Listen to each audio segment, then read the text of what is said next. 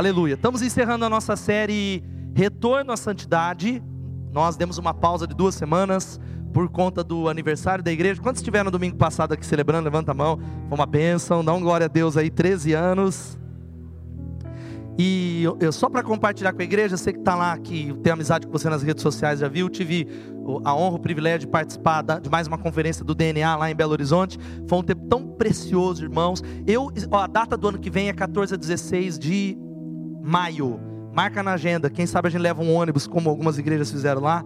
Tava lá, eu sei que na internet alguns acompanharam. Foi um tempo poderoso de, de céu na terra, de mover de Deus, do Espírito Santo, de renovo na visão celular, de renovo em tantas áreas. Alguns, quantos assistiram um, um link lá? Eu sei que tem irmãos, um, pelo menos uma mensagem, alguns irmãos acompanharam lá. Depois eu vou colocar aquele link que eu postei, você pode assistir as mensagens lá. E Deus, ele falou profundamente ao meu coração, não só pelo privilégio de poder ministrar uma palavra junto com homens de Deus tão tremendos, mas o tema que me foi separado lá, preciso partilhar isso com a igreja, já que não está gravando, depois edita lá, que é uma coisa nossa da casa. O tema que o pastor Paulo Mazzoni e o Wagner separou para eu ministrar é o tema alcançando a sua cidade para Jesus. E quando eu recebi esse tema, eu até falei, Wagner, mas eu vou falar disso? Tem pastor Domingos com 10 mil pessoas, homens tremendos de Deus. E aí ele falou: não, você vai ministrar essa palavra. E nitidamente, durante esse período de preparação, ontem eu tive o privilégio de ministrar a palavra e Deus falou muito comigo. Falei, Deus, é, pessoas têm sido mudadas e o Senhor nos deu essa palavra que nós vamos alcançar a nossa cidade. Mas como é que nós vamos alcançar a nossa cidade? Através do poder de um sonho. Deus colocou esse sonho, essa promessa no nosso coração. Mas por que, que eu estou falando tudo isso aqui? E aí no final é, eles vieram falar comigo e você precisa receber isso como uma palavra para você, porque eu sou pastor dessa comunidade. Se essa palavra que Deus me deu para pregar lá é porque não só pastores acreditam, Deus tem esse propósito para nós, Deus é soberano, você crê nisso? Quem pode dar um glória a Deus? Deus quer usar você para que essa cidade seja impactada. Essa é a nossa missão. Uma pessoa por vez, a nossa cidade será alcançada. Deus conta com você. Amém? Diga assim: Eu creio que Deus está me usando, e Ele vai me usar para alcançar essa cidade, mas não só essa cidade, Americana, a Embi e tantas outras cidades que nós vamos, igrejas que nós vamos plantar para a glória de Deus, Deus vai usar você. Deixa eu dar dois recados antes da palavra, tá, tá já linkado aqui? Posso passar? Que eu queria que você já anotasse, são só dois nessa manhã. O primeiro é o acampamento live. Então, cadê a galera que tem até 45, 50 anos, 100 anos, que tem alma jovem, que tem uns jovens da igreja que é mais, muito mais novo do que eu, meu olho falo, pobrezinho, mais velho que eu na alma, no espírito, no jeito, etc e tal. Então, para quem é jovem, vai ser de 28 a 30 de junho lá na chácara do Abacateiro em Cordeirópolis. Vai ser um tempo muito poderoso. Preletores, você viu lá na rede social, pastor Tiago Cata da Red, é, pastor Gabriel Espíndola do JCM, o pastor Marcos Eduardo, que tem feito um trabalho na África, é do Diflen em Barueri, uma igreja que tem milhares de pessoas. Vai ser um tempo muito especial. E o valor é 140 reais, você paga, tá aí a arte, ainda tá a arte antiga. Em três vezes eu acredito que ainda dá, ou é duas, mas é um valor 140 reais, gente, com ônibus incluso, alimentação inclusa, três dias da manifestação de Deus. Corre lá, usa o seu cartão de crédito e um desafio para você que está aqui paga para alguém, semeia. Você fala, não posso ir, eu quero lá, eu vou parcelar, eu quero semear na vida da juventude, semear na vida de alguém que não é da igreja, vai ser um tempo poderoso. O tema é até que nada mais importe. Primeiro recado aqui, deixa eu voltar lá. Você não pode ficar de fora. Você que é membro da igreja, é um compromisso seu. Nós teremos a nossa sétima conferência de pressão digital com o tema Cresça para impactar pessoas. Vai ser céu na terra. Quem crê nisso, diga amém. Falta menos, um pouquinho mais de um mês, e eu queria que você orasse. O compromisso da igreja esse mês de maio, não, além dos cultos normais, não teremos nada especial, além das programações normais. O nosso foco é na conferência, o nosso jejum vai ser para a conferência, e que você orasse todo dia: Deus, que o céu desça na terra, que o Senhor revolucione a minha vida, que haja um mover de Deus na vida de pastores e de líderes e da minha célula. Pregadores, nível todos, ó, pastores que pregaram naquela conferência que eu fui, que o Brasil inteiro foi lá vão estar aqui para você, na sua casa. Pastor Marcelo Toschi, pastor de uma grande igreja em Araçatuba, uma igreja de milhares de pessoas. Pastor Domingos Jardim, pastor Cezinha Cita, pastor Emerson Alves. Vai ser tremendo no domingo com ele aqui. É um pastor que é deficiente físico, você ter uma ideia. Plantou mais de 200 igrejas lá em Manaus. Vai ser tremendo. Vou estar ministrando também quinta noite, sexta noite, sábado e domingo. Separa, fala, eu vou estar lá. Eu quero ter uma expectativa muito maior do que para assistir Vingadores. Quem foi assistir Vingadores aí? Levanta a mão, quem já assistiu os Vingadores? Ia dar spoiler na mensagem, irmãos? Tá por ouvido? Muito maior. Céu na terra. Qual é o valor, pastor? Para quem não é da nossa comunidade, terá uma, um valor muito irrisório, porque conferências desse tipo é no mínimo, no mínimo, 150 reais, 160 reais, é o preço das conferências que eu tenho ido. Para membros da igreja, eu só vou pedir que você dê uma oferta nesse mês. Amém ou não? Você fala, não posso dar uma oferta. Beleza, você vai vir mas vai ter uma pulseira para quem é membro da igreja, mas que você deu uma oferta. Você pode dar uma, ah, eu quero dar 10 reais, 5 reais, vou dar uma oferta, não é nem identificada. Para quem é fora da igreja, tem lá o inscrição, convida pessoas, vai ser uma grande bênção. Nós estamos abençoando você. Marcou na agenda já ou não? Ah, eu tenho aniversário de sobrinho. Vai falar com o sobrinho já, fala assim, em nome de Jesus, você vai viver durante 100 anos eu vou participar de todos os outros 90 aniversários, ou eu vou depois, eu não vou perder essa conferência em nome de Jesus. Amém ou não? Glória a Deus. Vamos para a palavra. Eu quero convidar você a abrir a sua Bíblia em dois textos, e a Paula pode projetar. O primeiro é Atos 2:39 e depois Efésios 5:18. Atos 2:39 e Efésios 5:18. E eu quero terminar essa série sobre santidade falando sobre o caminho para viver uma vida plena. Vamos falar isso todos juntos? Quem achou diz amém. Primeiro Atos 2, 39. Diz assim: Pois a promessa é para vocês, ou melhor, 38 e 39, por favor. Pedro respondeu: Arrependam-se, e cada um de vocês seja batizado em nome de Jesus Cristo para perdão de seus pecados, e receberão o dom do Espírito Santo pois a promessa é para vocês, para os seus filhos e para todos os que estão longe e para todos quantos o Senhor, o nosso Deus, chamar. Vamos ler juntos o versículo 39. Pois essa promessa é para vocês, para os seus filhos e para todos os que estão longe, isto é, para todos aqueles que o Senhor nosso Deus chamar. E Efésios 5,18, nós vamos ler na tela, está aí, ou na sua Bíblia que está aí a versão quanto a Paula coloca, a Bíblia ela diz assim a palavra de Deus: Não se embriaguem com vinho que leva à libertinagem, mas deixem-se encher pelo Espírito Santo. Vamos ler esse texto que está na tela, que é uma outra versão. Não se embriaguem, pois a bebida levará vocês à desgraça, mas encham-se do Espírito de Deus. Paula já alinha aí, deixa a NVI como padrão, tá? encham-se do Espírito Santo de Deus. Vamos orar mais uma vez? Queria que você pedisse, Senhor, diante de Deus, eu peço a Ti que o Senhor fale comigo nesse domingo. Que o Senhor fale, eu vou embora para casa, depois vou ter o domingo todo para ou trabalhar poucas pessoas ou ir descansar. Fala comigo, fala comigo. Eu tenho sede, Senhor, eu tenho sede. Eu preciso, eu estou seco, eu preciso. Fala comigo nessa manhã, Espírito Santo de Deus. A tua palavra diz que a promessa é para nós é para os nossos filhos que estão no zoe, é para aqueles que estão longe, para todos quantos o Senhor chamar. A Bíblia diz que o Senhor tem chamado pessoas, e eu clamo ao teu nome que o Espírito Santo se mova, que nós possamos encontrar qual é a chave, qual é o caminho, quais são as condições para vivermos uma vida plena. É a minha oração. Repreende a obra maligna, toda mente que está fechada, vira uma chave, Senhor, vira uma chave, faz de novo, se move em nome de Jesus. Amém, amém e amém. Amém. Essa série nós temos falado sobre algo, você tem ouvido eu falar muitas vezes sobre isso, que se eu fizesse uma pergunta para você, e você talvez deveria refletir sobre isso, o que é que está faltando para a minha vida ser melhor? Nós poderíamos alistar uma série de coisas. Ontem eu ministrando para os pastores, eu falei que muitos pastores lá, o grande sonho deles é ir para Disney e não alcançar a sua cidade.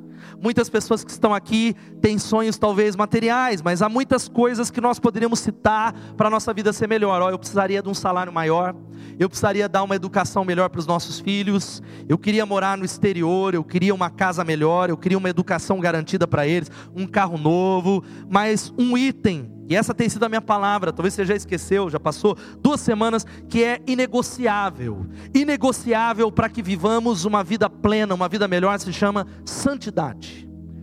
Se você se recorda da primeira, da segunda mensagem dessa série que eu ministrei, os índices e tudo isso que a gente vê, a crise política na nossa nação, o quanto a moralidade, o problema no casamento e tudo que está ao nosso redor, onde a nossa sociedade, os valores têm sido destruídos e atacados, é porque a santidade não é um item que nós valorizamos. E santidade tem a ver com uma palavrinha que se chama separação. Você pode dizer separação. E Deus ele planejou que a sua casa seja um lugar de santidade. Deus planejou que a igreja seja um lugar de santidade. Quem pode dizer amém? Agora, lugar de santidade não é de gente perfeita, como eu já ministrei. Você vai lá no YouTube, ou no SoundCloud, ou, no, ou lá no Spotify e ouve a mensagem novamente. Não é de gente perfeita, mas é de gente que oferece a vida para Deus. É gente que diz assim: Eu estou separado, a minha família está separada para o uso de Deus. A minha família já é uma decisão, não volto atrás. Eu tenho lutado com uma série de coisas, eu tenho lutado com pecados, com áreas, eu preciso ser liberto, mas eu já tomei uma decisão, não vou voltar atrás. Eu estou consagrado, eu já ofereci o meu corpo, eu já ofereci os meus membros, eu ofereci a minha profissão, eu ofereci o meu dinheiro, tudo é dele, é para ele.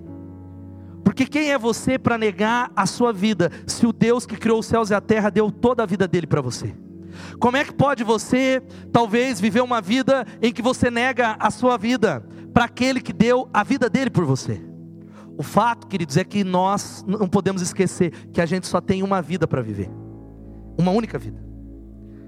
Hebreus capítulo 9, 27 diz que aos homens está ordenado, sabe o que? Morrer uma só vez, depois disso o juízo. A gente se esquece disso. Nós vamos viver uma só vida, uma só oportunidade, uma só.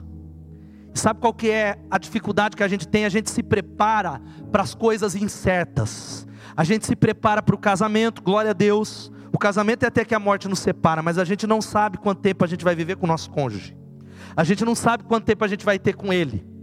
A gente se prepara para uma profissão, a gente se prepara, a gente se prepara para tudo aquilo que é incerto, a gente se prepara para tudo que é coisa, a gente se dedica a algo que não está na nossa mão.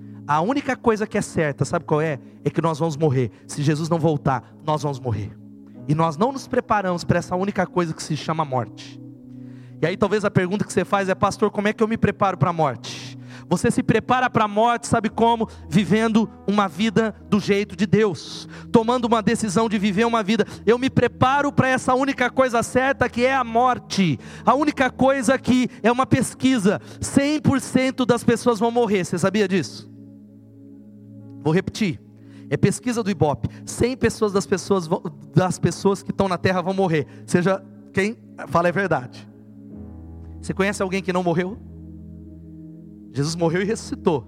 Você conhece alguém que você fala é verdade? Eu tenho um tio que chama Matusalém e ele está lá. Ele mora lá no Nordeste. Ele tem milhares de anos. Ou eu tenho um tio que está com 215 anos. Eu quero chegar até o tempo dele. Todo mundo vai morrer. Sabe como eu me preparo para a morte? Vivendo uma vida plena. E vida plena tem a ver com viver uma vida de separação. Uma vida onde a graça de Deus é, é manifestada, mas há um obstáculo para viver essa vida de separação. Sabe qual que é o nome do obstáculo? Pecado. Diga pecado. O pecado nos separa de Deus. A Bíblia diz que o salário do pecado é a morte. Pecado ele destrói. E pecado não é o fazer e não fazer. Porque a gente acha que pecado é não faz isso, não faz aquilo, não faz aquilo. Não, não, não. A essência da palavra pecado, sabe o que significa? Insubmissão, independência. Eu vivo a minha vida sem consultar a Deus. Eu sou crente, eu sou pastor, mas existem áreas da minha vida, eu sou líder de célula. Eu sou um jovem que me batizei, eu me batizei no dia 1 de maio. A propósito, quem é que se batizou no dia 1 de maio? Está aqui, levanta a mão. Vamos aplaudir o Senhor por esses irmãos. Glória a Deus. Foi uma festa linda. Eu me batizei, eu me converti na semana passada, mas eu vivo a minha vida do meu jeito. Existem algumas áreas que são minhas. Há uma história que você já ouviu que um velho pastor do Haiti ele falou da necessidade desse compromisso com Jesus. Ele contou a história de um homem que queria vender a sua casa por dois mil dólares. Mas havia um homem muito pobre que ele precisava de uma casa, mas ele não conseguia pagar o preço do dono. Depois de muita negociação, o dono concordou em vender aquela casa pela metade, mas com uma condição: eu vou deixar um prego na porta. A casa é minha, mas o prego é meu. Depois de alguns anos, o dono queria comprar a casa de volta, mas o, o homem que havia adquirido falou: Eu não vendo essa casa. Eu melhorei a minha vida, mas eu não vendo de jeito nenhum. Ele falou: Não tem problema. Ele voltou, saiu pela estrada, achou um cadáver de um animal e pendurou no prego que era dele. Passado um tempo, aquele morador da casa, ele não conseguiu mais morar naquela casa. Ele voltou à casa Pra, foi obrigado a vender para o dono original, porque a casa ficou insuportável por causa do cheiro. E o pastor haitiano ele começa a dizer que a conclusão é que se a gente deixar Satanás com um pequeno prego na nossa vida, a nossa vida será insuportável. Se a gente falar tudo é de Deus, mas tem um preguinho que é do diabo, dessa área do perdão, dessa área que eu tenho meu orgulho próprio, tem essa área que eu estou ouvindo a pregação, mas não faço, tem essa área que é a mentira, tem essa área que é a pornografia, tem essa área que eu não vou mudar, porque eu não consigo, porque eu não quero deixar o preguinho, a nossa vida, Satanás vai voltar para pedir contas daquela área que é dele. Aquela área que é dele, e toda a nossa vida, no final, ele vai levar tudo que você tem. É o fato. Tem um vídeo que eu já passei um milhão de vezes, mas eu quero passar ele novamente na sequência, um vídeo que mostra o que, que o pecado faz. Eu queria que você prestasse atenção.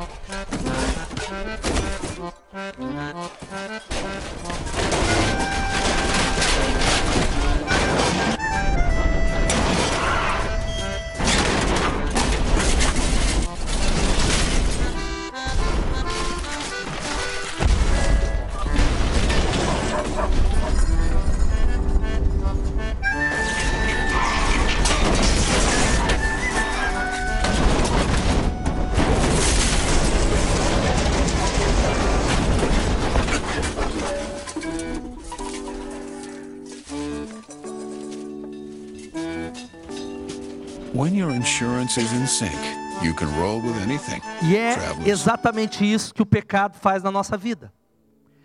A gente está brincando, mas o pecado ele começa com uma área que a gente abre a brecha, uma área que a gente não se arrepende, uma área que a gente endurece o nosso coração, uma área que a gente diz amanhã eu faço, amanhã eu recebo a Jesus, amanhã eu me envolvo com aquilo que Deus já está falando comigo, porque às vezes aquela área que a gente volta e a gente se endurece, não é líder que está falando com você, não é pastor, é Deus.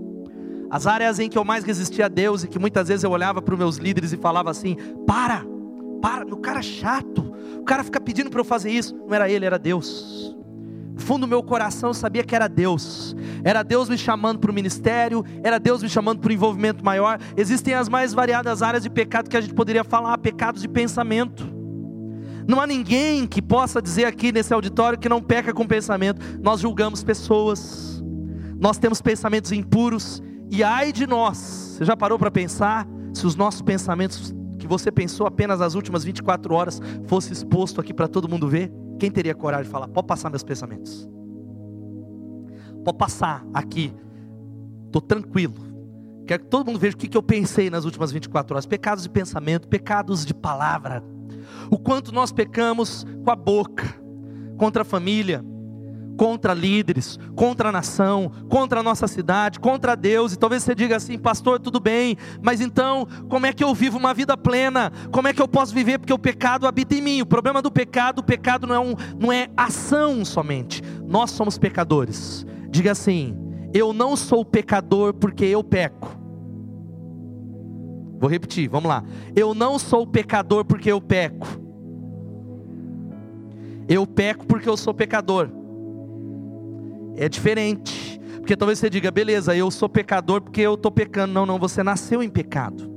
A Bíblia diz que o bem que eu quero fazer, esse eu não faço. O bem que eu sei que eu tenho que fazer, preciso vir na reunião de oração, não consigo, porque é espiritual.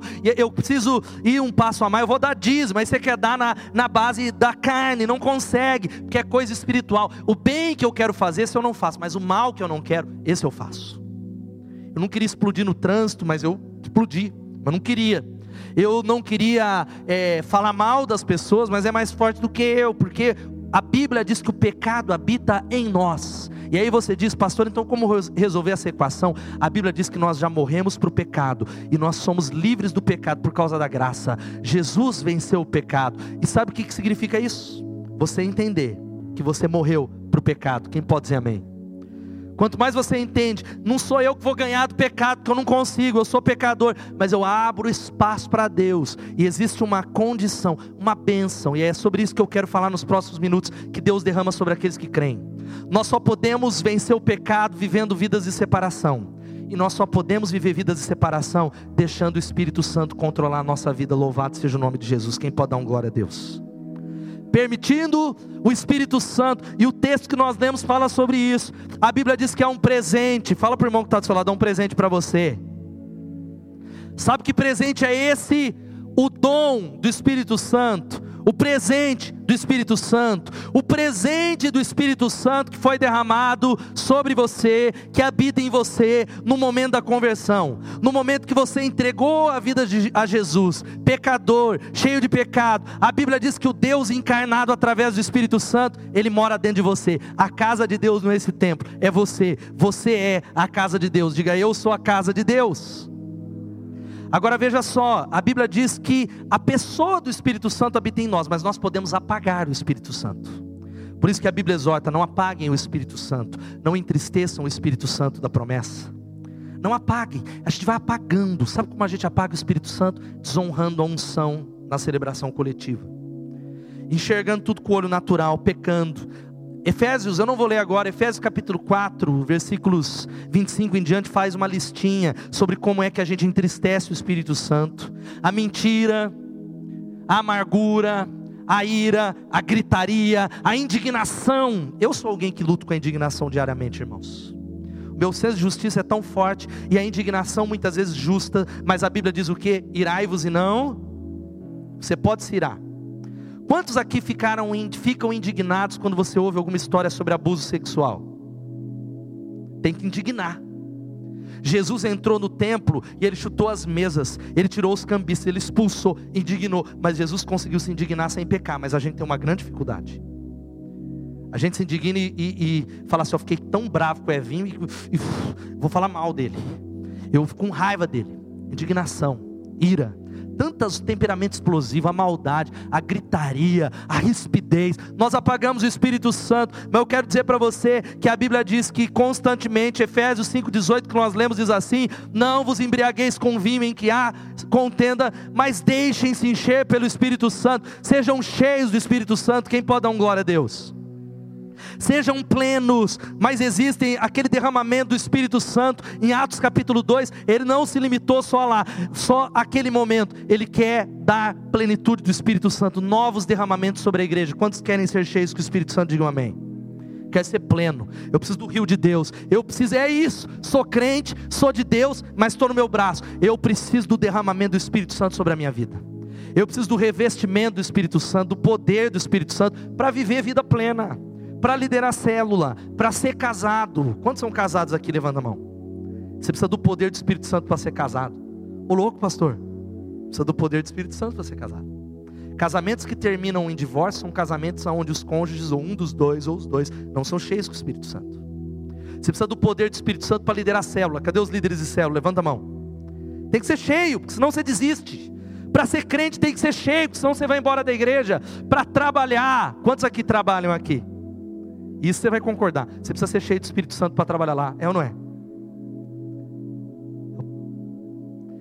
Quais são as condições para a gente receber essa plenitude? Há assim como há condições para ser salvo, que é pela graça, mas receber e confessar, há condições para sermos cheios com o Espírito Santo. Queridos, essa igreja eu creio que nós vamos fazer quatro cultos. Eu espero que seja rápido.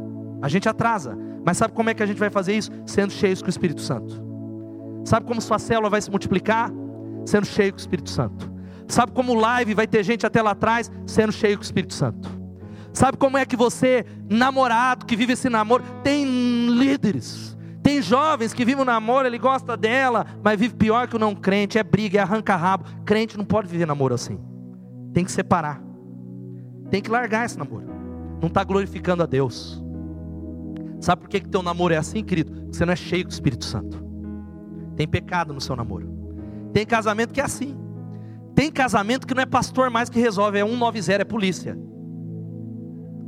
Ô pastor, preciso falar com você. Fala, filho, seu caso é caso de polícia. Tem nem pastor que dá jeito, mas quais são as condições? Porque é isso que vai dar vitória para a nossa igreja alcançar essa cidade. Quantos creem? Primeira condição, sabe qual é? É querer. Diga isso, a primeira condição é querer. Querido, você tem o Espírito Santo. Quantos tem o Espírito Santo? Digam amém. Se você não tem, a Bíblia diz que você não é dele. O Espírito Santo habita todos que creem em Jesus. Vou repetir. Quantos têm o Espírito Santo? Digam amém. Mas você precisa fazer uma outra pergunta: o Espírito Santo tem em você? Ele tem liberdade na sua vida? Ele domina você completamente? Ou você tem entristecido a Ele por causa daquele preguinho, por causa de algum pecado? Ou você diz, não, mas eu estou bem, pastor, 99%, mas há uma áreazinha, a rebeldia, a insubmissão, ele te possui, porque o fato é que se você não quiser o Espírito Santo e não dizer nessa manhã, eu quero, eu estou fazendo uma aliança, Senhor, eu estou cheio de áreas para serem consertadas, é Ele que vai fazer, mas eu quero, eu desejo, eu preciso. Você deseja que Ele controle a sua vida? Quantos desejam isso? Digam glória a Deus. É interessante que a gente não pode se esquecer que João capítulo 7, 37, 38, Jesus diz assim: no último e mais importante dia da festa, Jesus levantou-se e disse em alta voz: Se alguém tem sede, venha a mim e beba. Você tem sede de Deus nessa manhã? Ou você não vê a hora de acabar o culto? Você tem sede de Deus ou, você tem um, um comichão e às vezes é um demônio, filho. Ah, você pensa que o diabo, ah não, o diabo é só a gente vê o exorcista, né? O diabo mexe na gente, ele cutuca a gente. Por isso que a Bíblia diz: não dê lugar ao diabo. Não deis lugar ao diabo. A gente dá lugar ao diabo no trânsito, você briga, você. Aí você. Ah, ah, quem era? É você. Mas é o diabo. É o, o fato é que Jesus diz assim: se alguém tem sede, vem a mim e beba. Você tem sede de Deus. Quem crer em mim, como diz a Escritura, do seu interior fluirão rios de água viva. Louvado seja o nome de Jesus. A primeira condição é entender, mas você deseja isso de verdade nessa manhã? Porque se você não deseja, o Espírito Santo é um cavaleiro, ele não vai invadir a sua vida. Há muitos jovens e adultos que vão correndo de moveres em moveres. Diz, ah, eu ouvi o David Leonardo, tá lá, vou correr naquela igreja. Ah, tá lá o ungido. O Espírito Santo não vai possuir você e tomar conta, porque ele sabe que você acha que o mover dele tem a ver com alguém, com um culto, com uma igreja. Ele diz, não filho, eu estou aqui na sua célula, eu quero te encher agora. Eu não vou arrebentar. Eu não vou, olha só o que diz Apocalipse 3:20, vamos ler todos juntos? Eis que estou à porta e bato. Se alguém ouvir a minha voz e abrir a porta, entrarei e cearei com ele e ele comigo. Louvado seja o nome de Jesus. Dá um glória a Deus. Querido, Deus está falando nessa manhã. Ele trouxe você para o culto da manhã para falar: Eu estou batendo a porta. Você quer ser cheio? Você me deseja? Você está disposto, você está entendendo que existem algumas áreas para consertar, mas nós só podemos viver vidas santas, sendo cheios do Espírito Santo nessa manhã. E sabe como é que a gente é cheio? Eu vou explicar nessa manhã, mas é pela fé, é um presente de Deus, é dizendo: Deus, eu quero, Deus, essas condições, Deus, eu me arrependo, Deus, me enche com o Espírito Santo. Agora, como é que eu vou deixar Ele dirigir as coisas na minha casa, se eu não largo o controle? O Espírito Santo, a Bíblia diz que ele veio para três coisas: para nos convencer do pecado, da justiça e do juízo. E a gente não gosta de ouvir pregação sobre pecado. Um tempo atrás eu ouvi alguém que mudou da nossa comunidade, foi para outra, e ele falou: Eu gosto é de lá, porque lá é só vitória, lá, aleluia, lá eu saio bem. Mas na segunda-feira o diabo está te dando, te arrebentando, porque o Espírito Santo ele veio para convencer do pecado, da justiça e do juízo. O Espírito Santo, onde não tem pregação que tenha pecado, justiça e juízo, não tem o Espírito Santo. Aonde não tem uma pregação que fale que você tem que consertar a sua vida, é um trabalho que é ou talvez um desserviço para o Espírito Santo, porque o Espírito Santo ele veio para convencer. Agora a verdade é você tem deixado ele te convencer do pecado e sabe como é que ele te convence? Admitindo. Você não vence, mas diz Deus, eu reconheço, eu não estou conseguindo vencer isso no meu namoro, mas Deus, eu sei, eu admito, é pecado. Deus, eu não estou conseguindo prevalecer em oração, eu não estou conseguindo liderar, mas eu admito, sabe qual é o nosso problema? Nós não gostamos de ser corrigidos. Queridos, eu quero falar uma palavra para a igreja. Sabe por que a nossa igreja não está avançando nas células? Que a gente voltou atrás. Porque hoje existem pessoas que têm compromisso. Por exemplo, você tem um compromisso como membro. Quantos são membros da igreja? Digam glória a Deus. Compromisso com a casa. Aí o cara não veio no culto. A gente, ah, será que eu falo com ele? Ah, não, jamais não posso cobrar ninguém posso, porque a vida dele é dele. Se eu falar para ele vir porque não veio no culto, ele pode sair da igreja. Rebeldia, em submissão, líder, a gente não pode falar nada. Sabe o que significa isso? A gente vai ficando cada vez mais petrificado, o coração cada vez mais endurecido. Cada vez que nós não nos arrependemos, mais duro o nosso coração fica. Menos Deus pode falar. Nós precisamos estar abertos, falar, fala comigo. O que está errado? Fala comigo. O que, que eu preciso mudar? O Espírito, quando você age, quando sabe que errou, você pede perdão. O Espírito Santo, ele é o conselheiro que não só ele nos convence, mas ele nos ajuda a praticar aquilo que a gente já sabe. O nosso problema não é coisa nova. Eu quero falar de coisa nova nessa igreja, mas Deus tem falado assim, filho, fala das mesmas coisas. Uma segurança para você e uma segurança para eles. Não é cansativo para você e uma segurança, porque sabe que a gente precisa nessa manhã praticar aquilo que a gente sabe. Diga assim: eu preciso fazer aquilo que eu já sei. Como a nossa vida seria diferente com o poder do Espírito Santo? Primeira condição é querer. Você deseja. Segunda coisa, colocar combustível no fogo. Quem pode dar glória a Deus? Pastor, mas se eu colocar combustível no fogo, o que, que vai acontecer?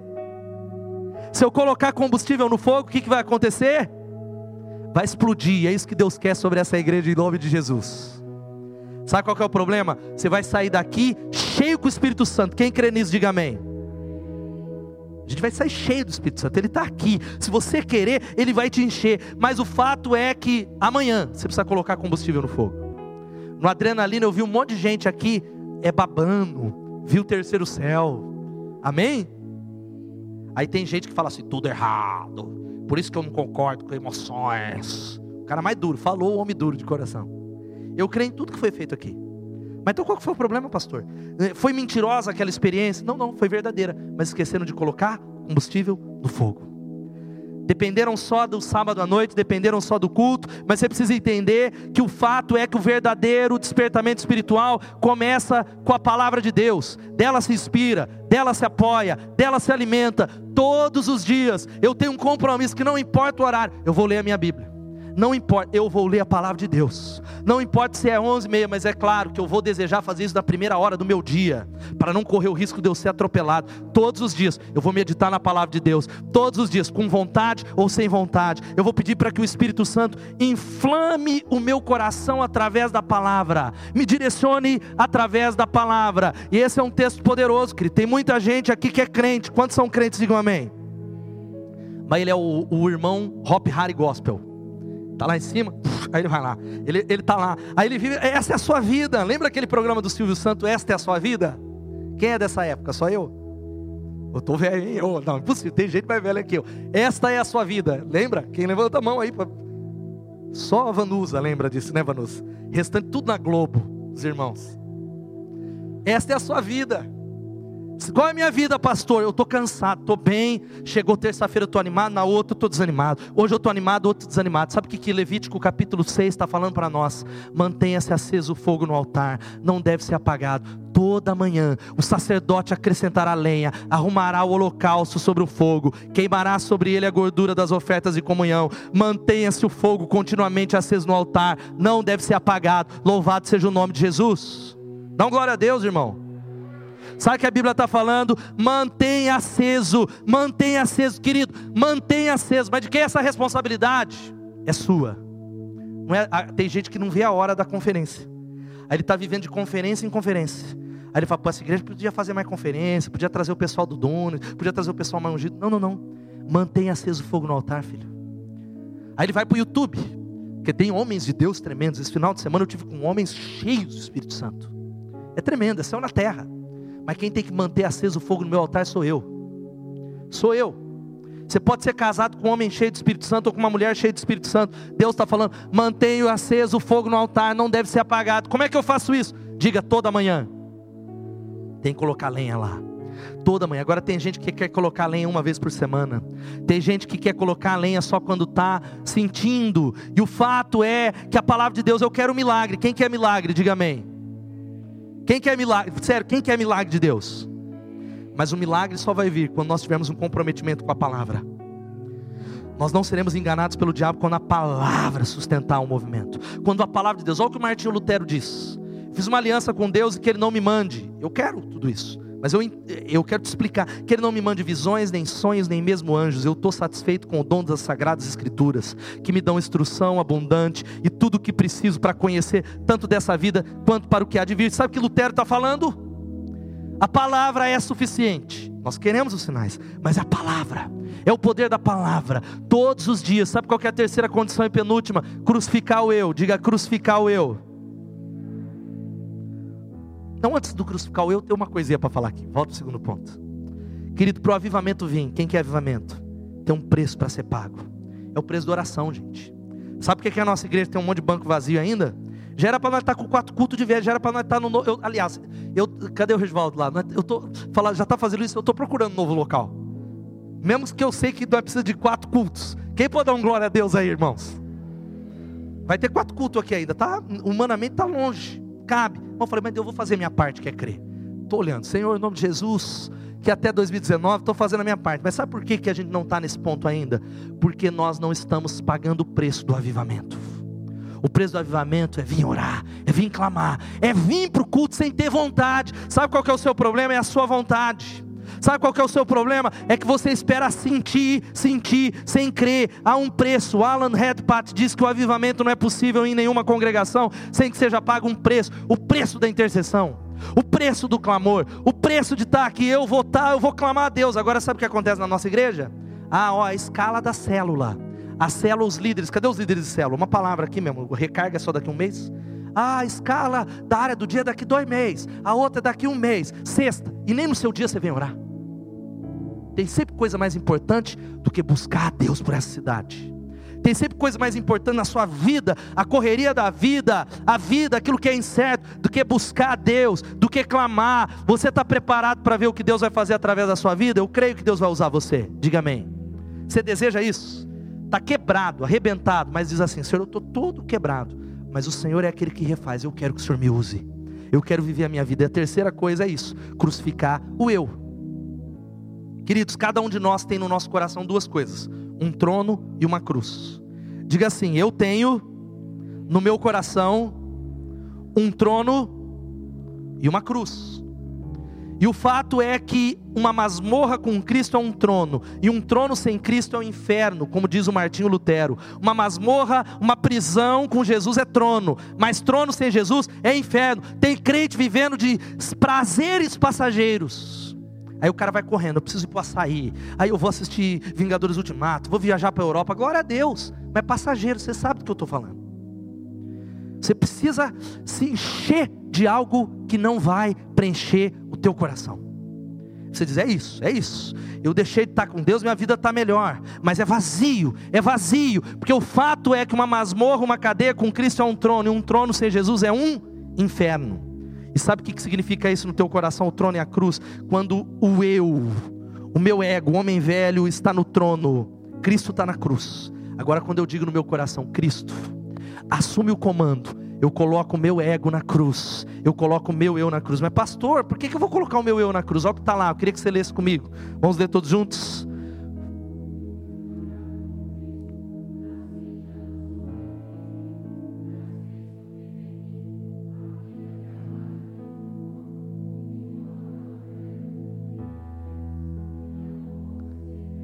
Aplaudo o Senhor por essa palavra poderosa. Eu já fui. Diga eu já fui. Já fui. Não é eu serei, eu já fui.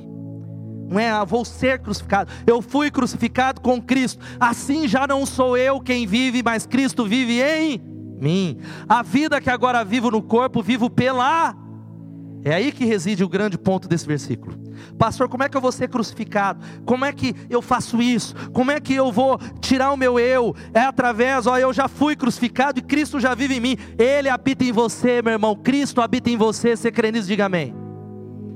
Fala para o irmão que está do seu lado: Jesus habita em você, Ele vive em você, Ele está em você. Mas como é que eu vou viver essa vida? Com Cristo no trono, pela fé no Filho de Deus, crendo que assim é, crendo, crendo que não assim será, mas assim é. Mas o fato, eu quero fazer uma pergunta para você: quem é que está ocupando o trono do seu coração? A única porta que nos conduz a essa fonte é a fé. A única porta que convida a gente a viver isso, a crucificação em Cristo. Sabe como é que nós vamos viver dessa maneira? Permanecendo todo dia na cruz. Todo dia você se ajoelha, vai colocar lenha e diz: Deus, eu estou me crucificando em nome de Jesus. Deus, eu quero que o meu ego, importa que ele cresça. A gente cantou isso, que ele cresça, que eu diminua. Senhor, eu não consigo por mim. Eu não consigo tratar bem as pessoas que, eu não, que são diferentes de mim. Eu não consigo ser paciente com aqueles que me tiram a paciente. Porque tem gente que foi enviado pelo, por Deus para lixar você, ou pelo diabo para te atormentar. Quem concorda, levanta a mão. Tem gente que não tem. O cara foi enviado, é enviado. Tem o enviado por Deus e o enviado pelo inferno. O diabo manda, gente. Aí ele manda para falar umas coisas, uma palavra negativa, para falar, você não presta, aí você está todo animado. Ele manda, mas sabe que, que, como é que a gente prevalece diante disso? Crucificado com Cristo. Senhor, eu preciso de Ti. Eu preciso viver do jeito do Senhor. E deixa eu fazer umas perguntas para você, que a gente só pode entrar por essa porta, sabe como? Nos rastejando como o rei Davi fez. É que a gente acha que na porta do reino de Deus a gente entra pulando. Na porta do reino de Deus se entra se humilhando. Que aqueles que se humilham serão exaltados. Você pode dar uma glória a Deus. E os que se exaltam serão humilhados. O padrão do reino de Deus é o contrário. É por isso que Salmo 51, 17 diz que Deus não resiste um coração quebrantado e contrito. Sabe que é um coração quebrantado? É um coração pronto a reparar, a reconhecer. Ele, ele, ele diz: É eu que estou errado. Até numa situação que eu não estou, eu estou pouco preocupado. Eu quero reconhecer, eu quero confessar, eu quero pedir perdão, eu quero fazer isso, eu não quero ter razão, eu quero me humilhar diante de Deus, porque Ele vai me exaltar. Louvado seja o nome de Jesus. Falando com um pastor ontem que passou uma situação muito complicada, eu orando por ele, ele falou: Ricardo, ó, estou vivendo isso, nós estamos vivendo, orando um pelo outro aí, de que eu não estou me defendendo mais não eu estou me humilhando, Deus vai me exaltar. Eu falei, pode ter certeza. Agora, o que é que você precisa crucificar aqui, antes da gente orar? A nossa vontade. É a, diga a minha vontade. Quantos têm vontades aqui? Você já está com uma vontade é, biológica, normal, que não é pecaminosa, que é comer. Quem está com fome aí? Todo mundo, irmãos. Pode levantar a mão. Quem está com fome? Agora, quem está com fome de Deus nessa manhã, dá um glória a Deus. Alguns mais, outros menos. É a vontade. Essas vontades naturais, existem vontades. Vontades e o problema não é ter vontades, é ser controlado pelas vontades. É ser controlado por desejos que não tem a ver com Deus, resistente. A nossa vontade não se dobra. Nós precisamos quebrá-la até o ponto que Jesus fez no Getsemane. Ele diz: "Pai, que não seja como eu quero, mas como tu queres. Seja feita a tua vontade, não a minha". Você já fez essa oração? Você está preparado para fazer essa oração? É essa tem sido a minha oração. E quão difícil é, mas é a minha oração, Deus. Eu queria que fosse desse jeito, mas seja feita a tua vontade, não a minha. Senhor, eu submeto a minha vontade à tua vontade. Jesus não pode viver enquanto eu, orgulhoso, endurecido, não for colocado na cruz. Existe um monte de ego que a gente não quer. Enquanto você não renunciar à tua glória, a glória dele vai ser apagada. Até na área que você tiver razão. Enquanto você não falar, eu renuncio à minha glória, porque Ele é soberano, tudo é disciplina, tudo é espiritual, mas sabe qual é o problema? Não, isso não é certo. Eu não estou falando de não corrigir, estou falando de ego, você sabe. Isso não é certo, não, não, não, aí não, aí eu já pedi perdão 999 vezes a milésima, não, porque eu não sou bobo. A glória de Deus para ser manifestada tem que apagar a sua. Sabe o que você precisa entender? Que o único direito que o discípulo tem, diga assim: o único direito que o, dire... que o discípulo tem é entender que ele não tem nenhum direito. Sabe o que, que acaba com a gente? Meu direito. Quando você diz assim, Deus, o único direito que eu tenho é fazer a tua vontade. O meu único direito, a sua vida muda e vai mudar para a glória de Deus e uma vida plena. Louvado seja o nome de Jesus. Você crê nisso? Deus vai te abençoar. Agora, o caminho que o eu faz é o seguinte: deixa eu citar e a gente vai orar. Ele tenta viver a vida cristã. Ele se esforça. O caminho que o eu faz você tenta ser crente. Você fala, eu vou domingo na igreja, agora eu não vou mais faltar, agora eu vou para a célula. Você fracassa, porque é o eu, você que está tentando. Ah, eu vou. Ele se esforça para fazer o trabalho cristão, ele se esforça para obedecer, ele se esforça para jejuar. É eu, é ego. Já estou crucificado com Cristo, é Deus que faz. Quanto mais você se rende, mais ele faz. Quanto mais você dá espaço, mais ele faz. E o ego, sabe o que tenta fazer? Ele se irrita com esposa e filhos. Quem tem esposa e filho aqui, levanta o dedo. Quem já se irritou com esposa e filho? Levanta as mãos. E marido, cadê as mulheres? É o ego. O ego, ele se torna invejoso. O eu se ressente. Sabe o que é ressentimento? Ressentimento, ele corta relações com essa e aquela pessoa. Então aquela pessoa te feriu. Ah, mas beleza, eu sei que não foi tão grave. Ele, ele corta caminho, ele não trata igual. Ele se ressente. É ressentimento, é sentir de novo. O eu, sabe o que, que ele faz? Ele se torna invejoso. Se alguém é promovido, ou se alguém, por exemplo, se é do mesmo ministério. Aí o pastor olha e fala: É vinho, parabéns por esse compromisso. Você é o primeiro a falar: É, só reconhece ele, só coloca ele. Só põe ele. Olha lá, por eu vou sair dessa igreja. Sabe qual é o nome disso? Ego. Ego. Ah, mas o pastor está sendo injusto. Ego também. Mas é o ego. É o ego. Outra área, ele critica todo mundo, fala mal de todo mundo, ataca todo mundo, é impiedoso.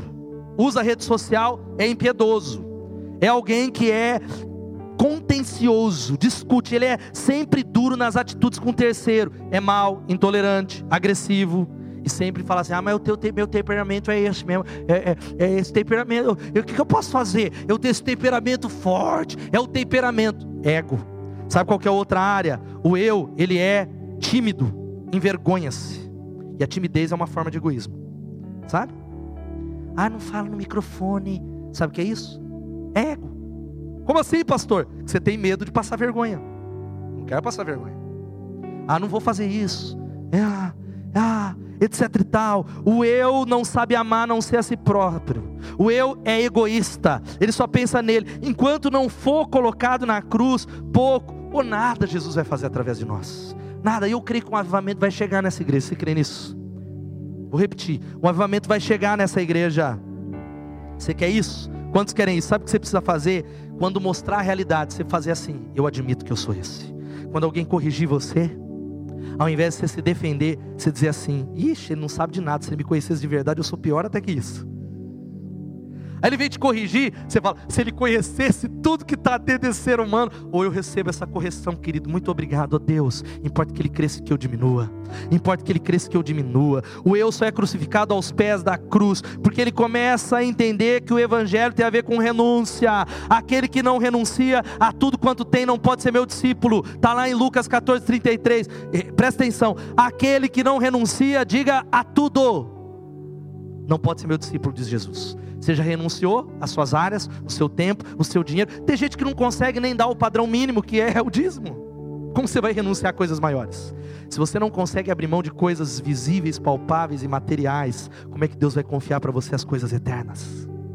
Se você não consegue abrir mão daquilo que vai passar, que é contábil, que dá para contabilizar, como é que Deus vai te dar as coisas do céu? Como é que Deus vai te dar as coisas que são lá? Louvado seja o nome de Jesus. Sabe qual que é a última coisa para terminar? Tirar o rato morto da nossa vida. Isso você já ouviu muitas vezes. Tirar o rato morto da nossa vida. Mas o que realmente precisamos fazer? A gente ora, a gente. Aí tem um outro lado também. A gente ora, a gente esperneia, a gente jejua, a gente é comprometido pra caramba, mas o fato é que não acontece nada. Eu contei essa história muitas vezes, você vai ouvir de novo. Monte Verde, quem conhece Monte Verde aí? Levanta a mão. Monte Verde, Minas. Lugar lindo. É um dos lugares muito lindos. Um dia a população ficou sem água. O precioso líquido, que descia a quase dois metros de altura, parou de correr lá na montanha. Eles conversaram e resolveram subir para ver o que impediu o fluxo da água. Abrindo o reservatório, sabe o que, que eles viram lá?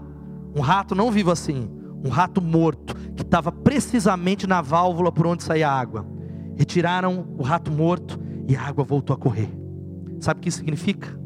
Tem um rato morto aí para que a fonte, para que ela volte a jorrar da válvula do teu coração. Você precisa tirar o rato morto que se chama pecado, em nome de Jesus. Está aí, é nessa manhã, é gratuitamente. É o que a gente não adianta a gente gritar, orar, ir para congresso, ir para conferência, ir para profeta, contribuir. Para a água fluir abundantemente, tem uma condição: retirar da válvula do nosso coração o rato morto e se apresentar para Deus, falando: Deus, eu quero tudo que o Senhor tem para mim. Eu estou aqui, Jesus, carente, necessitado, mas com sede. Eu te amo, eu preciso do Espírito Santo, em nome de Jesus. A gente tem que discutir discutir isso, mas a gente precisa nessa manhã, saber o que? Retirar os impedimentos. A banda já vai subindo um por um aqui devagar. Os impedimentos de Deus nessa manhã. Você lembra do pecado de Acã? Vamos pregar de novo. O povo de Israel recebeu a promessa, estava entrando com tudo, conquistando, tomando conta. Entraram em Jericó, venceram Jericó, derrubaram as muralhas. Aí tinha uma cidadezinha bem pequenininha chamada Ai. Diga Ai. Doeu mesmo. Que fala, não, vamos levar só 3 mil. Ai é pequenininha. Conta a palavra de Deus que o povo foi envergonhado, uma multidão morreu. E Josué se coloca de joelho orando, falando: Deus, o que aconteceu? Deus, a gente veio ganhando de tanta gente, mas nessa área pequena a gente tropeçou. E aí Deus fala algo para Josué que é a palavra para a gente: Ei, por que, que você está orando ainda? Ei, por que você está de joelho? Tem pecado no meio do acampamento do povo de Deus. Tem pecado no meio. Não há, a oração só tem resultado quando há reforma. Reforma é mudança. Não tem oração sem reforma. Ele falou: Ei, levanta daí. E até que havia um pecado de um homem chamado Acã que estava prejudicando todo o povo de Deus. Querido, você precisa, por amor a essa cidade, abandonar o seu pecado no altar de Deus e falar: Deus, eu preciso de Ti, eu quero ser cheio do Espírito Santo. Eu quero ser cheio do Espírito Santo. Eu quero que venha novamente fluir a água do Senhor através do Espírito Santo. Querido, quem sabe há rato morto na sua vida? Eu não sei. Ninguém sabe. Talvez o rato morto é algo que ninguém sabe. Olha aqui: marido, esposa, líder, só Deus sabe. Talvez é a sua luta com a pornografia. Sabe por que você não foi liberto? Talvez porque você não quer, ou talvez porque você não quer confessar. Tiago 5,16 diz: Confessai as vossas culpas uns aos outros e orem uns pelos outros para serem curados. Quando a gente olha e fala assim: Ó, eu preciso que você ore por mim, Deus vai trazer libertação em nome de Jesus. Porque isso é vulnerabilidade, fraqueza. Agora, quando você diz, você está mais preocupado com o ego do que com a libertação, não há libertação. Ah, mas se me julgar. Agora, quando a gente está nem aí com isso, quando a gente diz, eu preciso, eu preciso, eu quero, quero ser livre, eu quero ser livre em nome de Jesus. Sabe o que Deus vai fazer? Na hora, fogo de Deus cai no altar. Na hora, Deus revoluciona. Na hora, a libertação. Quem pode dar glória a Deus? Talvez você, querido, está orando, trabalhando, mas em vão, sem resultado. Quem sabe tem algo enterrado no coração. E eu cito, abaixa sua cabeça, eu vou citando algumas coisas e a gente vai orar. Será que é, querido, o espírito de vingança? Você é alguém que revida. Você não é agressivo, mas revida. Revida. Se alguém é grosso com você, você é grosso também. Se alguém te ataca, você ataca na mesma medida. Você é indiferente àqueles que são indiferentes a você. Se alguém virou a cara para você, você joga na mesma moeda. Se alguém fez isso, você diz, você corta caminho, falando, justificando, dizendo, mas não fui eu, foi ela, foi ele. Será que você alimenta maus pensamentos? Será que há uma vida imunda no seu cérebro? Será que são os seus olhares que são vencidos? Os seus olhares são atraídos? Será que é a pornografia? Será que é um namoro sujo? um namoro impuro, que você está tentando talvez se enganar, dizendo: Eu vou casar, eu amo ela, mas é pecado, é pecado. Talvez seja um posicionamento aonde a sua visão política é maior do que a da Bíblia. Talvez no seu coração tem sentimentos impuros, isso causa tristeza a Deus. Tem dado tempo demasiado à família, colocando o seu casamento na frente de Deus. Essa é uma chave para perder o casamento tem colocado a família em primeiro lugar, falando eu quero cuidar da minha família, mas no lugar de Deus. Será que você é alguém que tem gastado um tempo absurdo nas redes sociais? Tem voltado seu coração para essas coisas? Tem ídolos no seu coração? Eu não sei quais são as áreas, talvez há uma dureza na área financeira, tem dívidas, talvez é o consumismo, mas a Bíblia está dizendo algo poderoso nessa manhã. Vejam, o braço do Senhor não é curto que ele não possa salvar, o seu ouvido tão surdo que não possa ouvir, mas as suas maldades separaram vocês do seu Deus, os seus pecados esconderam de vocês o rosto dele, por isso ele não os ouvirá. O problema não é que ele não ouve, o problema não é isso, o problema é os nossos pecados que nos separam de Deus. Fique de pé no seu lugar. Talvez a área seja perdão, talvez seja perdão. Sabe o que nós vamos fazer enquanto a gente canta essa canção? Se você está dizendo, eu quero ser cheio do Espírito Santo, pastor eu quero ser cheio, cheio para ser usado por uma revolução na minha família, para viver a vida que faça a diferença, para viver uma vida que vale a pena. Eu estou entregando, me consagrando a Ele. Eu quero ser cheio. Sai do seu lugar enquanto cantamos e vem aqui. Nós queremos terminar esse culto orando. Pode vir em nome de Jesus. Vamos declarar porque o Espírito Santo está aqui. Vem rápido, vem depressa, corre para cá. Diga, peça ao Espírito Santo. Se Ele falou, venha. Não há nada melhor. Vem para cá, querido. A que se compara a esperança viva. Se você quer ser cheio com o Espírito Santo, diga eu quero. Sai do seu lugar e venha e cante. Tua presença. Não endureça seu coração. Diga. Eu provei e vi o mais doce amor liberta o meu ser e a vergonha desfaz. Diga ao Espírito Santo isso, diga. Sai do seu lugar e venha consagrar ao Senhor e diga, Santo Espírito.